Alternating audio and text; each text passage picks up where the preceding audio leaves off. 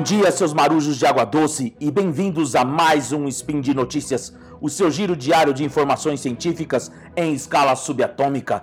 Arr! Eu sou o Marcos, pedindo permissão aos capitães Fencas e Tarik para subir a bordo da nau Deviante. Hoje, no dia 28 Coronian do calendário Decatrian, também conhecido como 26 de março do calendário de Nosso Senhor Jesus Cristo, o assunto é expansão do Império Britânico, pirataria e futebol. Seus caranguejos pernetas, falaremos da importância da pirataria para a consolidação do Império Britânico, mas também sobre a polêmica turnê dos Santos de Pelé pela África em fevereiro de 1969.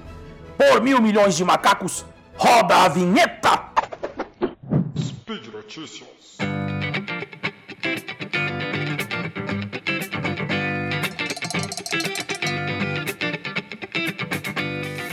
E vamos começar o spin falando sobre piratas.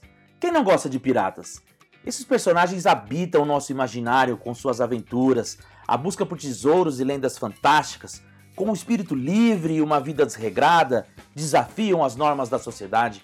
Quando eu era moleque, sempre sonhei em encontrar um mapa como o do Willy Caolho, e aposto que quase todos vocês vibraram com a franquia Piratas do Caribe. Outra coisa que reforça nossa simpatia pelos piratas é o fato de que eles geralmente nos são vendidos como sendo o elo mais fraco na cadeia de poder, perseguidos pela marinha inglesa ou fugindo das punições impostas pela coroa britânica. No entanto, essa é apenas uma parte dessa história. Na verdade, a relação entre a consolidação do Império Inglês e os piratas possui um vínculo muito mais próximo do que imaginamos. E é justamente isso o que vem nos demonstrar o historiador Denver Brunsman, professor da George Washington University, em seu recente artigo publicado na revista História São Paulo, organizada pela Unesp em janeiro de 2019, sob o título Piratas versus Bandos de Recrutamento A Batalha pelo Atlântico. O texto é bem interessante sob vários aspectos. Por exemplo, para quem está interessado em saber detalhes sobre algumas das maiores aventuras de piratas, como Sir Francis Drake ou Sir Henry Morgan, o artigo é um prato cheio. Ou então, para quem quer saber sobre a existência de mulheres piratas e o espaço delas neste universo, eu também super indico. Porém, na minha opinião, o mais interessante é justamente o papel fundamental que a pirataria teve para a consolidação do Império Inglês. Logo nas primeiras páginas, Denver Brunsman nos mostra que, até meados do século XVII, mais do que personas não gratas, os piratas eram os grandes parceiros da coroa britânica. Na ausência de uma marinha forte e bem organizada, foi somente por meio de acordos selados com os capitães do mar que a rainha Elizabeth conseguiu destruir a incrível armada espanhola de Filipe II em 1588. Depois disso, concedeu títulos nobiliários a esses sujeitos e cartas de corso, dando passagem livre a eles na exploração do Atlântico. Em alguns casos, a Inglaterra chegava a afirmar uma espécie de sociedade com os piratas nos saques aos navios espanhóis, sendo parte do espólio revertido para a coroa. Por conta disso, esses piratas ficaram conhecidos como os cães do mar da rainha Elizabeth. Muitos deles foram nomeados governadores em províncias coloniais ou tiveram postos de destaque junto à administração oficial nessas localidades. Por isso que eu acho bem interessante a visão que o autor vai dar sobre os piratas. Para ele, e aqui abro aspas, muito longe de serem apenas personagens divertidos, os piratas ajudam a compreender os grandes processos históricos, particularmente aqueles atrelados ao desenvolvimento do Estado moderno e dos impérios nascentes. Do ponto de vista do Atlântico, a condição chave para o crescimento do Estado foi o monopólio da violência.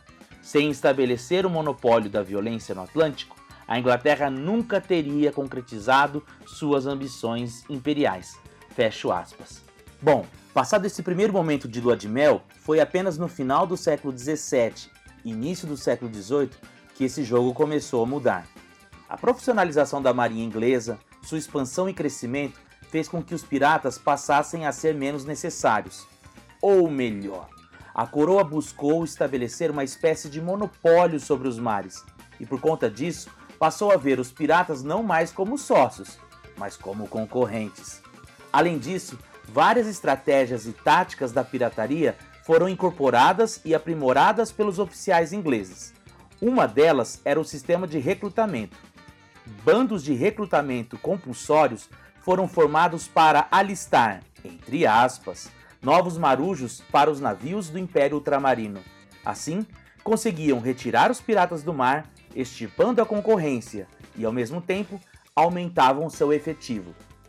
As primeiras resistências mais organizadas a esse método foram vistas em meados do século XVIII nos portos de Boston, na colônia britânica de Massachusetts, como no famoso tumulto contra o almirante Charles Knowles em 1747. O curioso disso é que tanto na época dos conflitos de sua independência quanto na guerra de 1812, os americanos fariam dos piratas seus sócios para vencer a armada britânica, da mesma forma que os ingleses fizeram contra os espanhóis séculos antes. Como diria o capitão Haddock, Vingança! Vingança! Tomem essa, seus ectoplasmas de rodinhas! Agora, vamos deixar os piratas de lado, mas seguir na seara dos oceanos para falarmos do peixe, o glorioso alvinegro praiano, o Santos. Mas não se preocupem, pois ainda assim falaremos dos grandes feitos da realeza, não mais da rainha da Inglaterra, e sim do rei Pelé. Se é que vocês me entendem, entenda. Agora, em fevereiro de 2019, completou 50 anos da excursão que o Santos fez para a África entre janeiro e fevereiro de 1969. Por conta disso, algumas matérias foram publicadas, como por exemplo na revista Aventuras na História, em sua edição 187 de dezembro de 2018. O texto é assinado por José Renato Santiago, que nos conta como foi o périplo santista por territórios africanos, como República Democrática do Congo, República do Congo e Nigéria. Ele nos lembra que nesse momento essa região enfrentava um conflito sangrento, conhecido como Guerra da Biafra. Por conta disso, a delegação santista atravessou por vários cenários de conflitos e abriu fronteiras fechadas pela guerra para que todos pudessem celebrar a passagem do rei do futebol. Mas o auge dessa excursão foi no dia 4 de fevereiro, quando o Santos se dirigiu para um amistoso na cidade de Benin, nos arredores da Biafra, região que era o epicentro do conflito. Porém, ao contrário do que, do que se poderia esperar, ao invés de guerra, o que ocorreu foi uma grande confraternização, pois naquele dia, abro aspas, nigerianos inimigos de guerra sentaram lado a lado no estádio para que todos pudessem festejar a presença de Pelé. Fecho aspas. Foi dessa forma que o Santos parou uma guerra, como canta sua torcida até os dias de hoje. Um feito heróico, não é mesmo? Eu acho, entenda. Para o pesquisador José Paulo Florenzano, professor da PUC de São Paulo, a história não foi bem assim. Em matéria publicada na Folha de São Paulo em 7 de fevereiro de 2019, Florenzano diz que em 4 de fevereiro de 1969, a cidade de Benin não estava mais sob o controle da Biafra e por isso não havia um só exército disputando militarmente o domínio daquela cidade.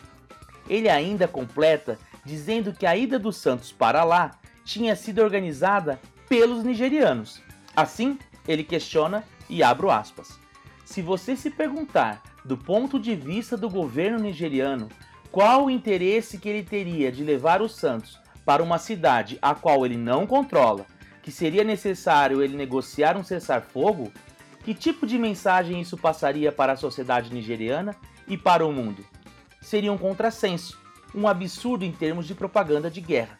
Seria o mesmo que dizer que eles não tinham recuperado aquela região chave do conflito. Fecho aspas. Ou seja, o jogo foi usado justamente como forma de demonstrar a força do governo nigeriano na região, afirmando o seu controle sobre o local, não mais sob disputa. Faz sentido. Porém, o professor não nega que a passagem do Santos foi muito festejada e que promoveu festejos por onde jogou. Por isso mesmo, ainda que eu não seja santista, Acho que a torcida do Santos tem mais é que gritar nos estádios que o Santos é sensacional. Pena que a vila está sempre vazia. Sacanagem, entenda. Então é isso. Esse foi o Spin de Notícias de hoje. Se vocês gostaram e querem tirar suas próprias conclusões sobre os assuntos aqui tratados, lembre que deixei os links para todos os artigos comentados no post. Aproveite, deixe seu comentário sobre a minha imitação do Pelé e sobre os meus xingamentos piratas. Aproveito para agradecer o querido William Spengler, que me indicou a pauta sobre o Santos do Pelé e também me ensinou algum desses xingamentos. Por fim, não se esqueça que esse podcast só é possível acontecer por conta de seu apoio no patronato do SciCast, tanto no Patreon quanto no Padrim. Um grande abraço e até amanhã, seus sacripantas!